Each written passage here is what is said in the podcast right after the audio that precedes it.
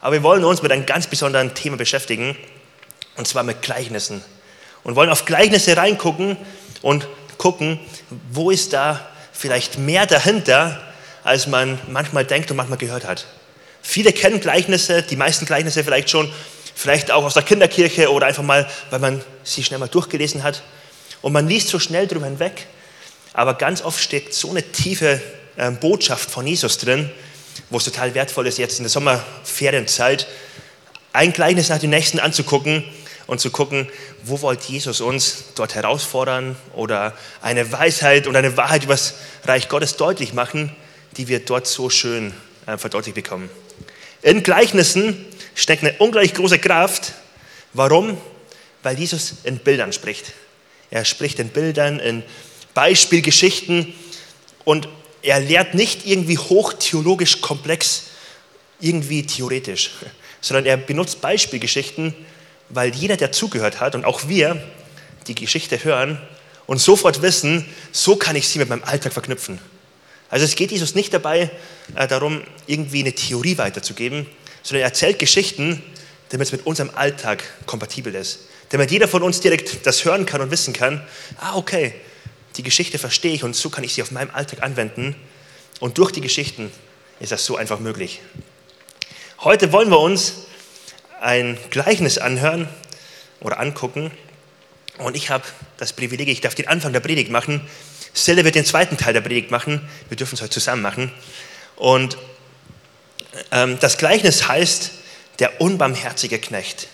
Matthäus Kapitel 18.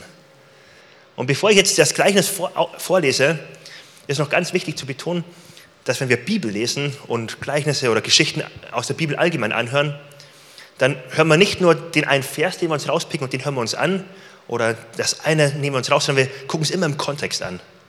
Die Bibelstellen vorher, die Bibelstellen nachher. Und dann gucken wir, was wollte Jesus im Gesamten sagen. Und das ist auch bei dem Gleichnis hier total wichtig. Und bevor ich das ähm, gleich vorlese, ganz kurz die Einleitung dazu.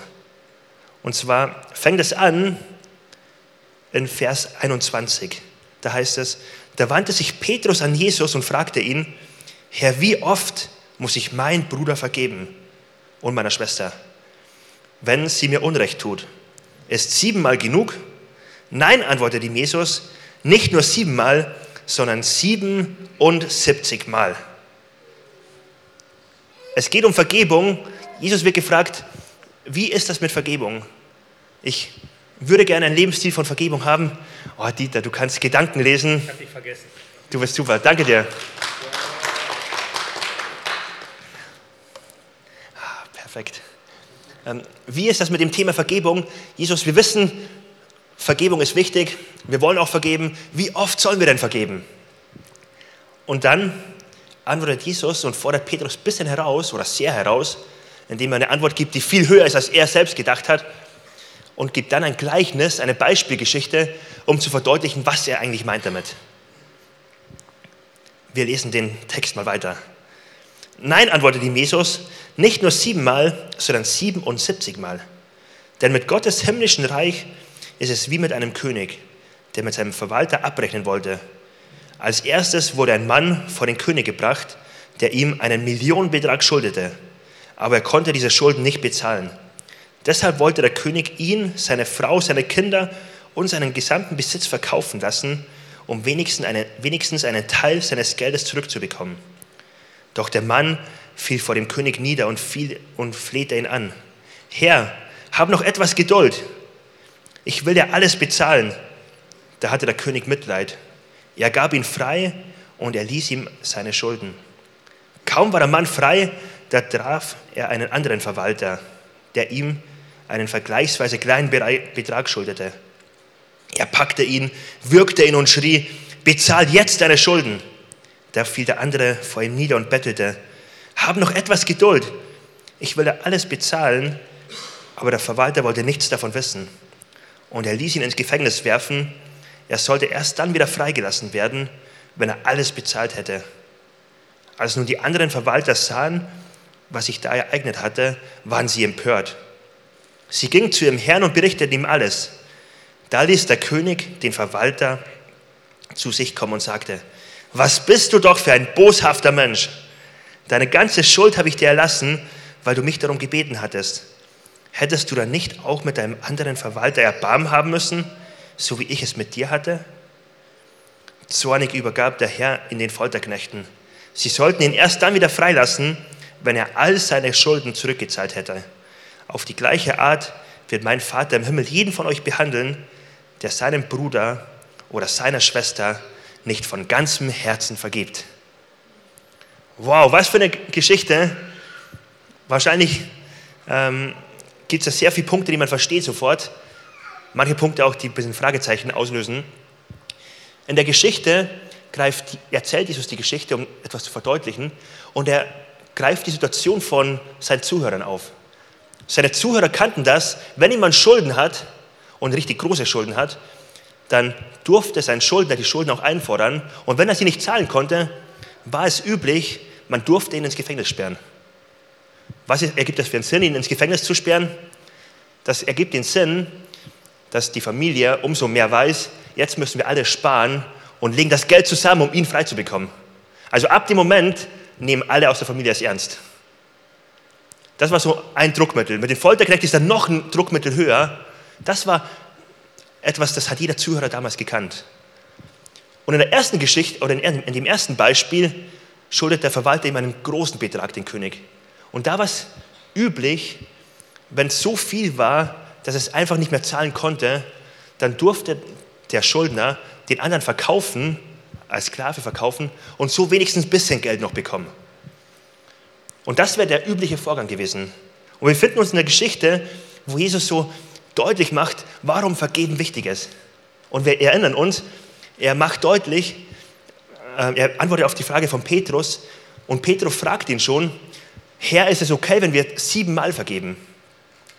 Und ihr müsst wissen, das siebenmal ist nicht aus der Luft gegriffen, sondern Petrus hat sich da schon gedacht, hey, mit siebenmal bin ich um einiges höher und einiges besser als viele andere.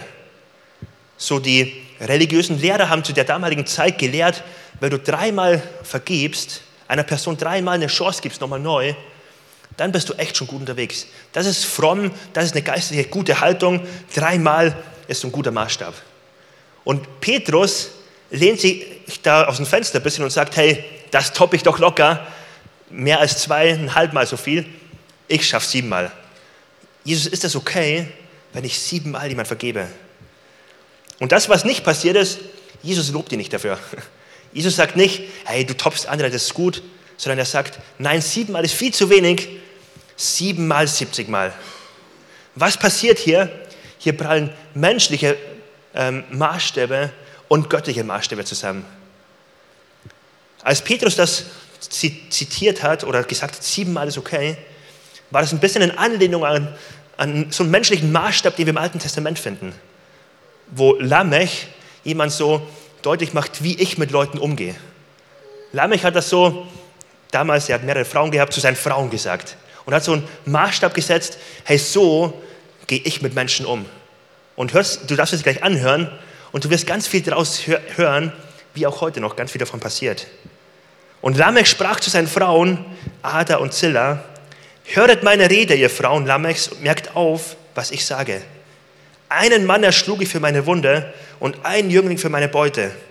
Kein soll siebenmal gerecht werden, aber Lamech siebenundsiebzigmal. Was Lamech hier sagt ist, mein Maßstab ist, wenn du mir eine Verletzung zufügst, ich werde es dir mindestens heimzahlen. Auf jeden Fall ähm, werde ich nicht klein beigeben. Auf jeden Fall werde ich meine Rache haben. Und alles, was zu mir kommt, ich werde es doppelt zurückgeben oder sogar siebenmal, siebzigmal. Also ich werde ähm, auf jeden Fall dir zeigen, ähm, dass du das mit mir nicht machen kannst. Und das ist so ein menschlicher Maßstab. Ein menschlicher Maßstab von, wie du mir, so ich dir. Und der fromme Maßstab, den die Juden damals aufgestellt haben, war, hey, wir wollen schon vergeben, und dreimal vergeben ist gut. Petrus setzt einen drauf und sagt siebenmal. Und Jesus nimmt dann das von Lamech und dreht es um und sagt, siebenmal, siebzigmal werde ich dir nicht zurückzahlen, was du mir gegeben hast, sondern ich werde dir vergeben. Siebenmal siebzig sind, wenn man es mal 7 mal 70 nimmt, ist 490. Und da geht es Jesus nicht darum, dass ich eine Strichliste führe und gucke, wie oft hat mich jemand verletzt, wie oft hat jemand schlecht geredet, sondern mit der hohen Zahl macht Jesus deutlich, vergib so oft es notwendig ist. Immer wenn es nötig ist, vergib.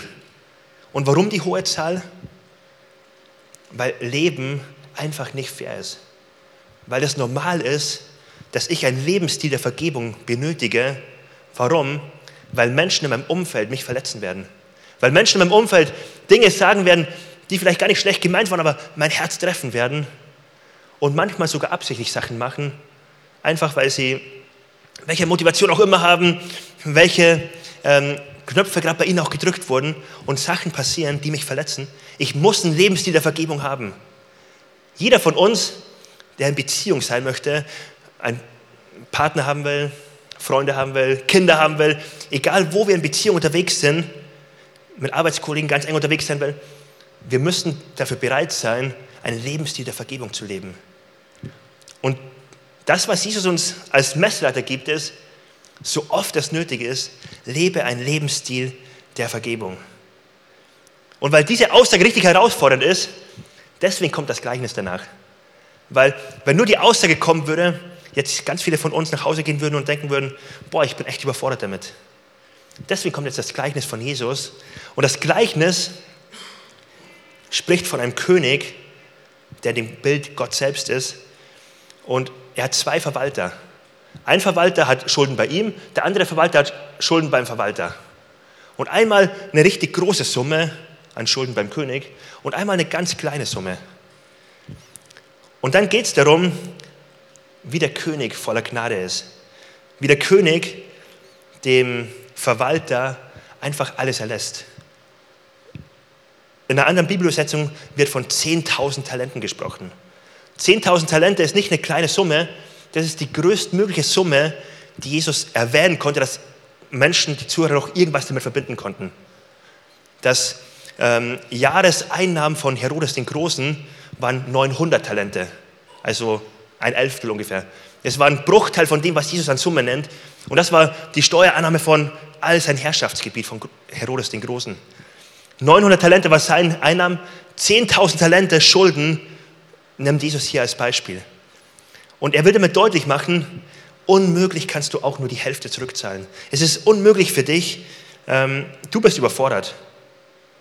Und wenn man sich in die Situation hineinversetzt, dann merkt man, der Verwalter hat ein richtig dickes Problem gehabt. Der hat Schluss gefolgert, ich kann die Schulden nicht zahlen.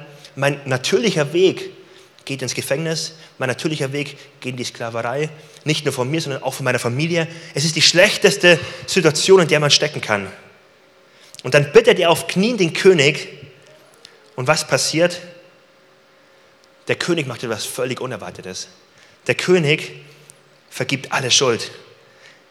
Der Verwalter ist völlig überfordert und versteht die Welt nicht mehr und aus den Emotionen von Angst und negativen Gefühl wurde plötzlich eine Freude, weil neu hat er Lebensqualität bekommen. Neu war eine Lebensperspektive da in seinem Leben. Alles hat sich verändert für diesen Verwalter. Und bei dem Punkt, wo wir stehen bleiben, wir gehen später gleich weiter, aber das ist der erste Punkt, den Jesus deutlich machen möchte. Du und ich, wir sind diese Verwalter und erleben einen großzügigen Gott, der verschwenderisch gibt. Einen großzügigen Gott, der so konsequent vergibt. Einen großzügigen Gott, wo niemand von uns es verdient hätte, aber wir überschwemmt werden von Großzügigkeit, von Vergebung. Ein, ein großzügiger Gott, der nicht auf seinem Recht beharrt, sondern in Gnade begegnet. Wir finden an der Stelle hier zwei, zwei Sichtweisen, zwei Ebenen, die man entweder einnehmen kann oder nicht einnehmen kann. Es ist die Sichtweise von Recht. Ich habe doch Recht und ich werde meinem Recht festhalten. Ich habe doch Recht und weil ich Recht habe, werde ich alles möglich machen, um auf meinem Recht zu bestehen. Und ich werde dir einen Richter und einen Anwalt oder werde mir einen Anwalt nehmen und ich werde auf mein Recht bestehen und werde mein Recht auch durchsetzen. Wir finden die Ebene, die so einfach möglich gewesen wäre für den König, die für uns auch oft möglich ist die auch bei den ersten Christen in Korinth möglich war. Und Paulus sagt ihnen, warum seid ihr so kleinlich? Warum geht ihr vor Gericht gegeneinander? Warum seid ihr nicht vielmehr nachtragend, äh, das, nachsichtig, dass ihr Schuld erlasst? Es gibt die Ebene von Recht und es gibt die Ebene von Gnade. Die Ebene von Gnade, bei der Gott sagt, du bist willkommen bei mir. Du bist willkommen, ich habe offene Arme, ich werde dich vergeben, ich werde wiederherstellen und das so konsequent, wie du es dir gar nicht mal zu träumen gewagt hast. Schuld hat keine Auswirkung mehr auf dein Leben. Schuld wird ähm, dich nicht mehr definieren. Du bekommst einen, neu, äh, einen neuen Wert. Gott begegnet uns mit unglaublich großer Gnade. Und die Frage ist dann, welche Perspektive nehmen wir ein? Wenn ich die Perspektive von Gnade, die war auf der Seite, auch von Gnade einnehme, dann bekomme ich diese Gnade von Gott. Was aber die Geschichte deutlich macht, ist, ich kann nicht zwischen den Zeiten wechseln. Wenn ich die Perspektive der Gnade annehme und Gnade von Gott bekomme, ich kann nicht auf der Seite des Rechts beharren und sagen, mein, mein Nächsten gegenüber, ich werde dir aber nicht vergeben. Wenn ich die Seite der Gnade annehme von Gott und Gnade bekomme, gebe ich jedes Recht auf, jemanden nicht zu vergeben. Das ist ein markanter Satz, aber schreib dir gerne auf, wenn du mitschreibst. In dem Moment, wo ich Christ werde, gebe ich mein Recht auf, jemanden nicht zu vergeben. Es ist unmöglich, zwischen Gnade und Recht hin und her zu springen. Es ist unmöglich, bei Gott Gnade zu bekommen, bei Menschen Recht durchzusetzen. Wenn ich die Perspektive der Gnade bei Gott annehme, muss ich zwangsläufig auch die Perspektive der Gnade bei Menschen annehmen und einen Lebensstil der Vergebung leben. Wie das konkret geht, darin wird, wird uns Silde gleich mit hineinnehmen.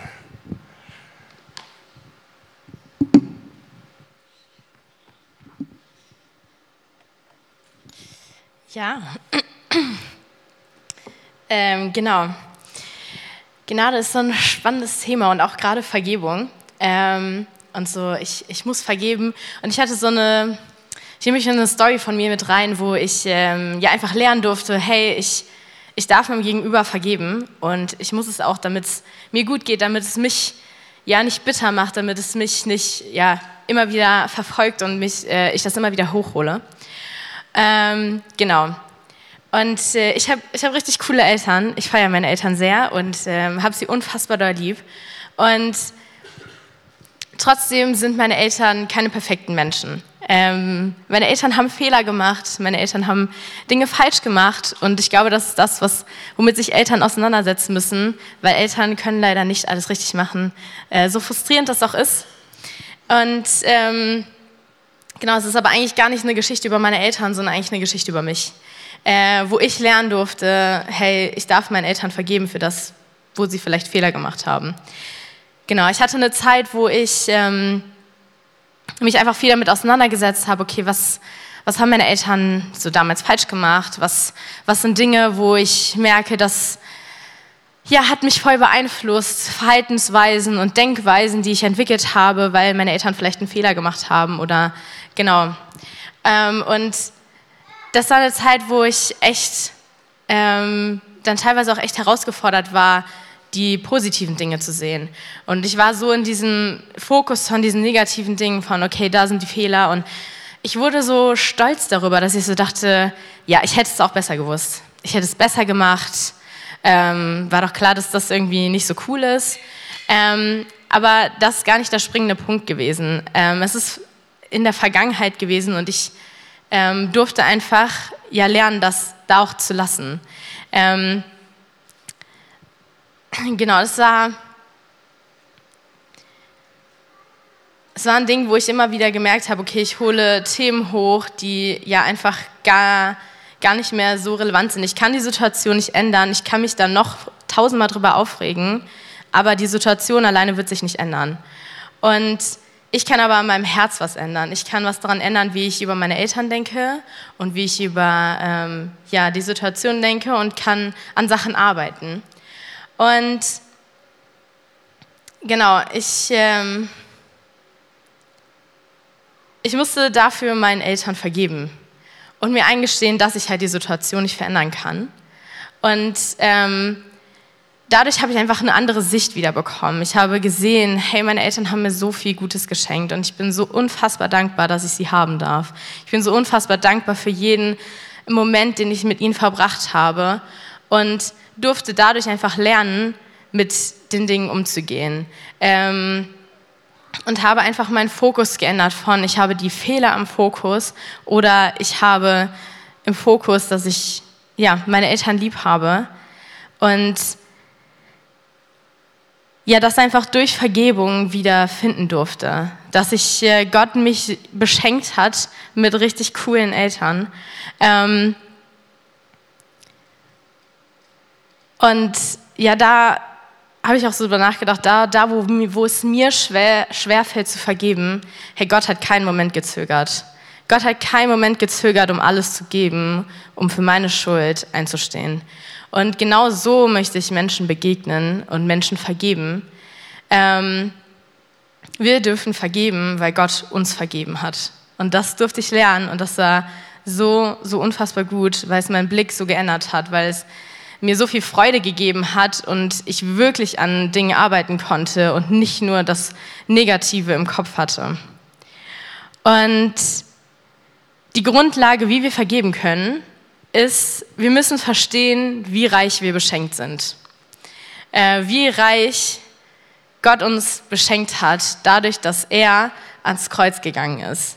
So, Dominik hat es gerade schon erzählt in, der, ähm, in dem Gleichnis. Der König hat dem dem Schuldner, dem Knecht, ein Riesenwerk an Schulden erlassen. Einfach so, einfach so. Der hat es gemacht und war so, okay. Für den König war das aber eigentlich voll die doofe Entscheidung. Also wenn man so aus weltlicher Sicht guckt, ähm, wenn jetzt so ein König einfach sagen würde, hey, das ist ein Betrag, der würde mein Königreich ähm, ernähren und keine Ahnung, das wäre eine richtig dumme Entscheidung zu sagen, hey, ich brauche das Geld gar nicht. Ähm, der würde, der König würde ähm, habe ich es geschrieben? Hm.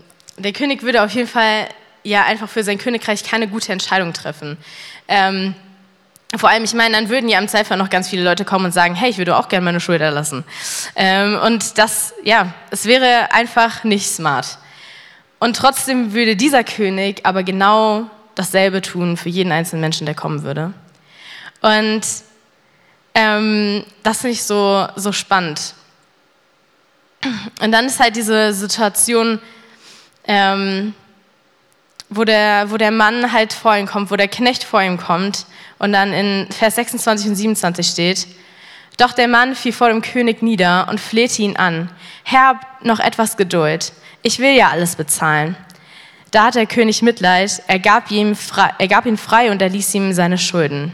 Da steht genau das, er hat alles freigegeben und ähm, genau, der, der Knecht hat einfach darum gebeten, hey, all das, kannst du mir das bitte noch, gib mir noch ein bisschen mehr Zeit und dann, dann kann ich dir zurückzahlen. Aber es war ja gar nicht der Punkt. Äh, er hätte es nicht zurückzahlen können, der Berg war viel zu riesig.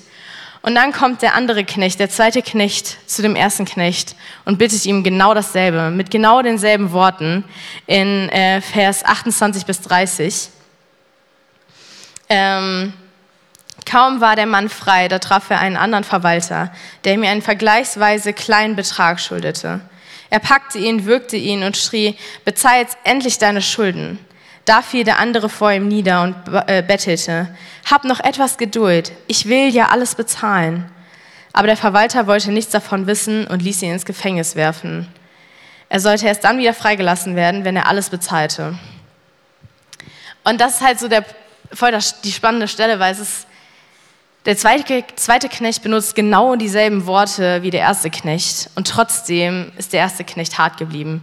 Trotzdem hat das für den ersten Knecht gar keine Berührung gehabt, ähm, so dass diese Riesenschuld, die ihm erlassen wurde, die hat er in dem Moment nicht gesehen. Die hat er, dieses Opfer hat er nicht wahrgenommen und war einfach vom Herzen her hart und hat gesagt so, nee, ist mir egal ich möchte, dass du mir das zurückzahlst. Diesen kleinen Betrag, der im Gegensatz zu meiner Schuld zwar riesig, äh, winzig ist, den will ich aber wieder haben. Und ich bin nicht gnädig. Und ähm, ja, hatte einfach ein hartes, hartes Herz, weil ihn das Opfer des Königs nicht erreicht hat. Und das ist halt so spannend, was, das, was, was meint das für uns? So, Gott, Gott hat uns alle Schuld, all unsere Verfe Verfehlungen, all unsere Sünde vergeben und hat dafür im Kreuz bezahlt. So, Gott hat es bezahlt. Ähm, wir können einfach in Freiheit leben von unserer Schuld. Und genau das dürfen wir einfach auch so leben. Wir dürfen Menschen vergeben, weil Gott uns vergeben hat. Ähm,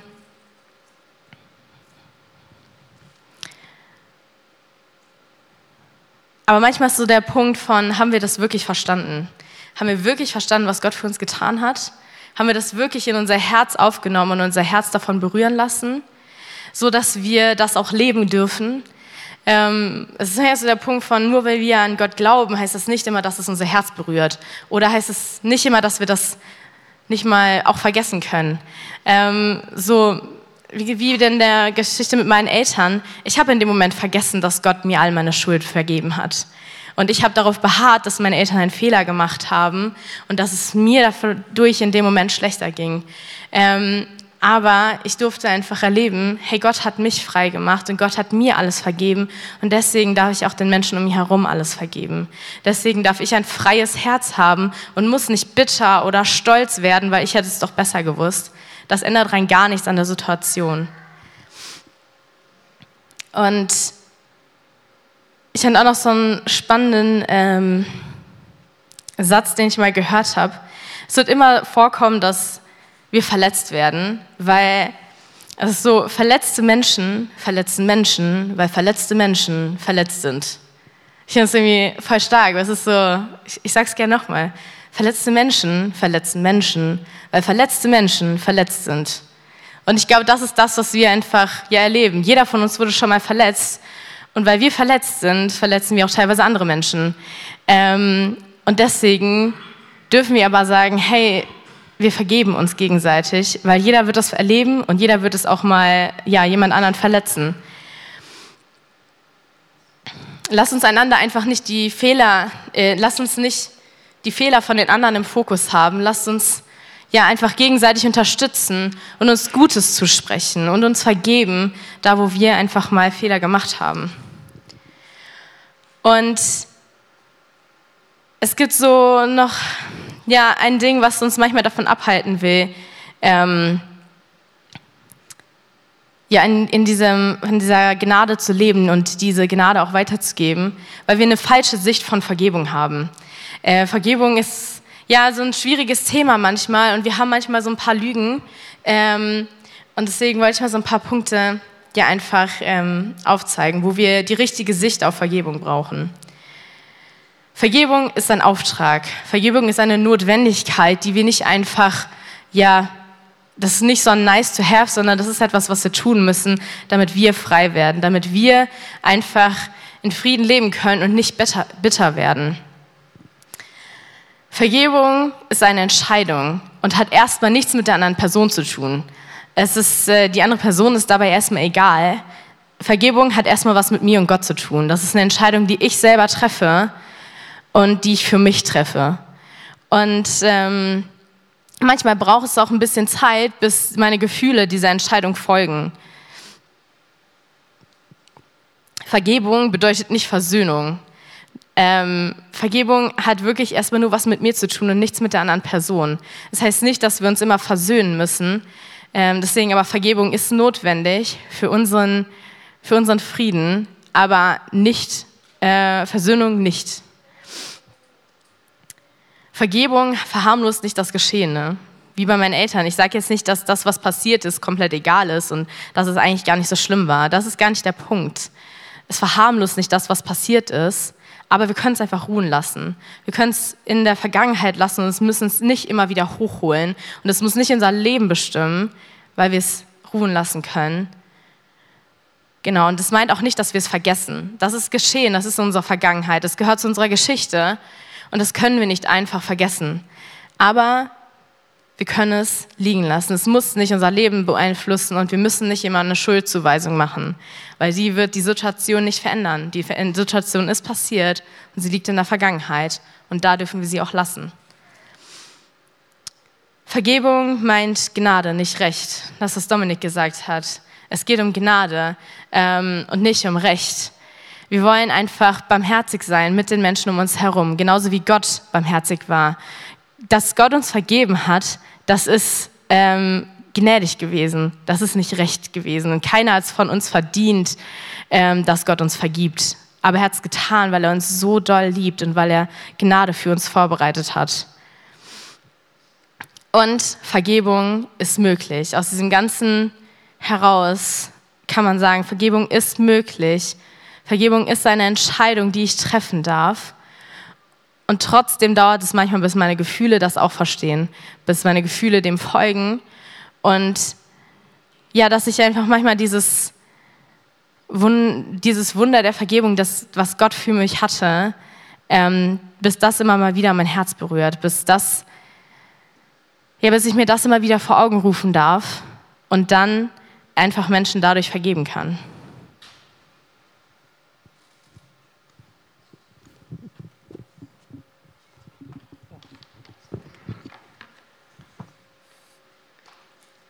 Vergebung ist möglich. Das hat Sille am Ende gesagt. Es geht bei Jesus überhaupt nicht darum, uns einen Druck aufzuerlegen, es geht vielmehr in der Geschichte, auch die dann erzählt, vielmehr darum, um eine Einladung. Lass doch mal meine Gnade in deinem Leben wirken.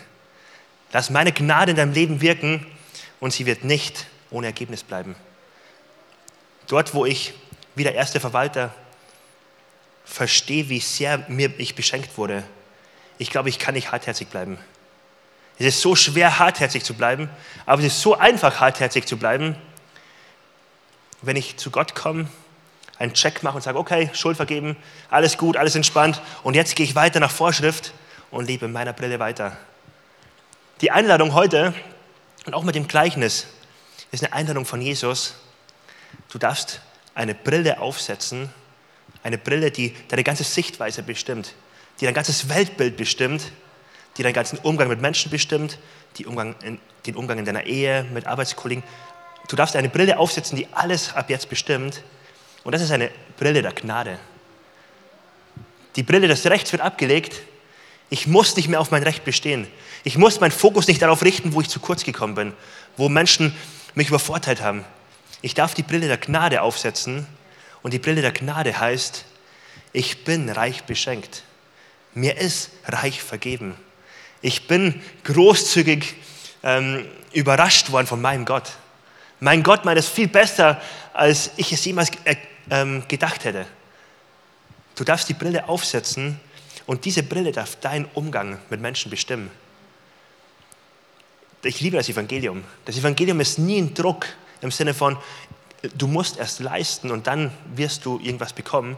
Das Evangelium ist immer eine Einladung, zuerst beschenkt zu werden, zuerst einem gnädigen Gott zu begegnen. Der zweite Schritt aber ist auch wichtig. Der zweite Schritt, der von Jesus hier nicht ein Ausrutscher ist, im Sinne von, ja, Vergebung wäre schön und wichtig. Hoppala, ich habe jetzt gesagt, dass es wirklich sehr wichtig ist, weil sonst kann Gott auch dir nicht vergeben. Das war kein Ausrutscher von Gott, sondern das hat Gott auch so gemeint. Das hat Jesus so gemeint. Warum? Wenn jemand nicht vergibt, wird es sein Leben von innen heraus zerstören. Wer nicht vergibt, wird Vertrauensprobleme haben. Er wird nicht vertrauen können auf Dauer den Menschen. Wer nicht vergibt, wird in der Leidenschaft zu Gott nicht wachsen können. Leidenschaft wird absterben. Wer nicht vergibt, wird so viel negative Entwicklung davon zu sehen, wie das Herz hart wird, wie Groll klein anfängt und immer größer wird und so viel Zerstörung anrichtet. Vergebung von Gott zu bekommen und in dieser Gnade zu leben und Gnade weiterzugeben und Menschen mit Gnade zu behandeln, ist eine, sind zwei Seiten von einer Medaille. Es, man kann es nicht voneinander trennen. Es ist unmöglich. Das sagt Gott an der Stelle, das sagt Jesus auch im Gebet, was er uns lehrt, immer wieder zu beten, das Vater unser, und vergib mir meine Schuld, wie auch ich anderen vergib. Und wieder sehen wir, Jesus koppelt das ineinander. Die Brille, die ich aufsetze, die Messlatte, die ich lege, da lädt mich Gott ein, eine Messlatte zu legen, mit der auch ich, ich selbst gemessen werde. Und Jesus lädt mich ein, in dieser Gnade zu leben, die Brille aufzusetzen und anderen Gnade zu begegnen. Und ich weiß nicht, wie die Predigt auf dich wirkt. Ob es etwas ist, was du schon irgendwie abgehackt hast in der Vergangenheit und jetzt vielleicht neu merkst, oh nein, da ist echt ein Thema in mir, das sollte ich nochmal neu angehen. Aber heute ist die Einladung, auf diese Predigt zu reagieren. Entweder einen Schritt zu gehen und zu vergeben. Vielleicht Menschen zu vergeben in deinem Umfeld, vielleicht loszulassen. Es bedeutet nicht sofort Versöhnung, aber dass du loslässt und wieder ein freies Herz bekommst. Vielleicht bist du auch heute hier und du merkst, du musst dir selbst vergeben. Da sind Dinge in deinem Leben falsch gelaufen und du hast Menschen falsch behandelt und das kannst du nicht mehr wieder gut machen. Und das heißt auch nicht, dass du den Schaden kleinredest. Aber es ist so wichtig, in seinem Herzen es selbst anzunehmen und zu sagen, Gott, weil du mir vergibst, weil du mir in dieser Gnade begegnest, darf ich auch mir selbst gegenüber Gnade haben. Darf ich mir selbst in deiner Gnade begegnen und ich darf Menschen annehmen, wie du mich annimmst und ich darf mich selbst annehmen, wie du mich annimmst. Vielleicht ist dieser Schritt für dich dran. Aber egal welcher Schritt für dich heute dran ist, der erste Schritt beginnt immer damit, bei seiner Gnade aufzutanken, seiner Gnade neu bewusst zu sein, wie großzügig dein Gott ist davon dein Herz verändern zu lassen, von seiner Großzügigkeit dir ein Herz schenken zu lassen, was selbst wieder großzügig sein kann. Und ich lade dich ein, jetzt gemeinsam erstmal mit mir aufzustehen und dort, wo du Punkte hast, sie jetzt vor Jesus zu bringen. Und wenn du merkst, da sind Punkte im, im Bereich Groll, im Bereich, ähm, dass echt eine Wut in dir drin ist, mach dir doch mal bewusst, wie Jesus dir in dem Bereich begegnet. Bade dich doch mal neu in seiner Gnade. Und vielleicht kannst du noch heute den Schritt gehen und sagen, Gott, ich möchte jetzt loslassen. Ich möchte nicht mehr die Vergangenheit, mein Herz vergiften lassen. Ich möchte nicht mehr ähm, so viel Negatives festhalten. Ich möchte es loslassen. Und ich möchte deine Gnadebrille aufsetzen.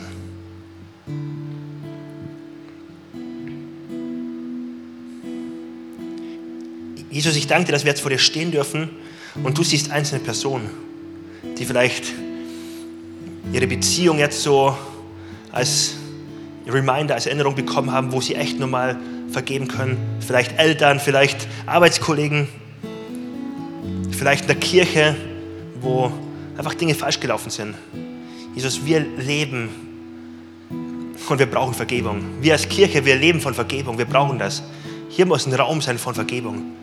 Und du siehst, wo Einzelne echt Schwierigkeiten haben, das jetzt loszulassen. Jesus, ich danke dir, dass du uns jetzt heute einen neuen Blick schenkst für deine Gnade, mit der du uns begegnest. Für deine Gnade, die jetzt in dem Moment da ist.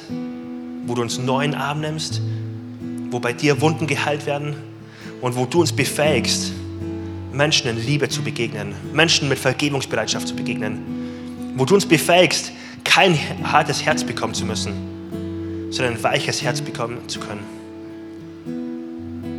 Und Jesus, ich segne jetzt jeden Einzelnen von uns, dort, wo du zu uns gesprochen hast, wo du Punkte aufgezeigt hast. Jesus, verwandle unser Herz, dass wir ein weiches Herz bekommen, was loslassen kann. In Jesu Namen. Amen. Für mich ist das so ein Wunder, wenn Menschen alt werden und ein weiches Herz haben. Ich habe in meinem Leben schon so viele Situationen erlebt, wo ich mir denke, boah, da hätte ich echt hart werden können. Und ich bin noch jung. Wahrscheinlich denken die meisten immer, sie sind jung. Aber ich bin nur mal 32, habe noch nicht so viel erlebt. Aber ey, in der Zeit, wo man lebt, ist was passieren so viele Sachen. Und es ist verständlich und wahrscheinlich der normale Weg, irgendwann hart zu werden, zynisch zu werden, nicht mehr vertrauen zu können.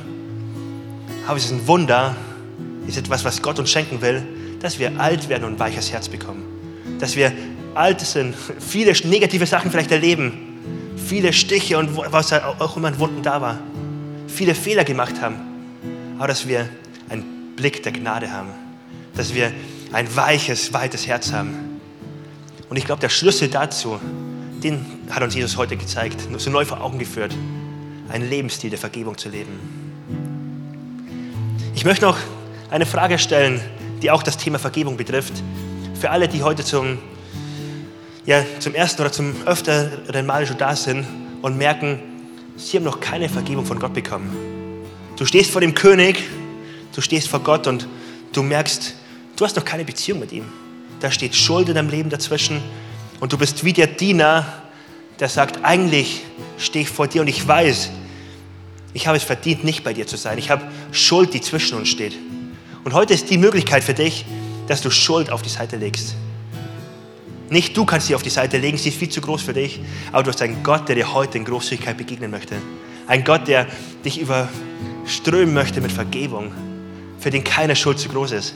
Und wenn dich das heute betrifft, dann lade ich dich ein, jetzt diese, Entscheidung zu treffen. Alle haben, machen kurz die Augen zu für einen Moment, einfach um einen Moment der Privatsphäre zu haben. Und wenn, ich, wenn du heute hier bist und dich betrifft das und du sagst, ich habe bis jetzt noch keine Vergebung von Gott bekommen, aber ich möchte die Vergebung heute ganz neu persönlich für mich annehmen. Ich möchte eine Beziehung mit Jesus eingehen. Er soll mein König sein. Dann gilt jetzt die Einladung für dich. Ist es jetzt möglich? Heb einfach kurz deine Hand als Zeichen, dass du äußerlich zeigst, hier bin ich. Jesus, vergib mir. Und wir wollen gleich gemeinsam ein Gebet sprechen, ein Gebet beten, was dir hilft, das wirklich festzumachen mit Jesus. Ist ein Gebet, was uns einerseits hilft, es festzumachen, andererseits als Kirche auch immer wieder erinnert, wir leben in dieser Beziehung mit Jesus. Und immer wieder neu wollen wir es festmachen. Und ich lade uns ein, kurz die Augen aufzumachen wieder oder länger. Und jetzt gemeinsam ein Gebet zu beten, was vorne an der Beamerleinwand angezeigt wird. Jesus, ich weiß, dass du mich liebst. Es gibt nichts, was ich tun könnte, damit du mich mehr liebst. Und durch nichts, was ich tue, würdest du mich weniger lieben. Du bist für mich gestorben und auferstanden. Ich glaube an dich. Du bist mein Gott, mein Retter und mein Herr. Bitte schenke mir die Vergebung meiner Schuld. Ich möchte als dein Kind leben und du sollst mein ganzes Leben bestimmen. Ich danke dir, dass ich durch dich wirklich frei bin und ein Leben in Ewigkeit habe. Amen. Amen. Jetzt lade ich uns ein, wir wollen einen Lobpreissong singen, wo wir unseren Gott begegnen wollen, wo wir ihn groß machen wollen, wo wir uns nochmal bewusst machen wollen, mit welcher Gnade er uns begegnet. Und wer sich das bewusst macht, kann nicht anders, als jetzt Gott den besten Lobpreis zu geben, als zu jubeln vor ihm, als voller Dankbarkeit vor ihm zu stehen. Und ich lade dich ein, lass uns jetzt den Moment nutzen, unserem Gott zu begegnen, ihm zu bestaunen, weil er uns mit so einer Gnade begegnet.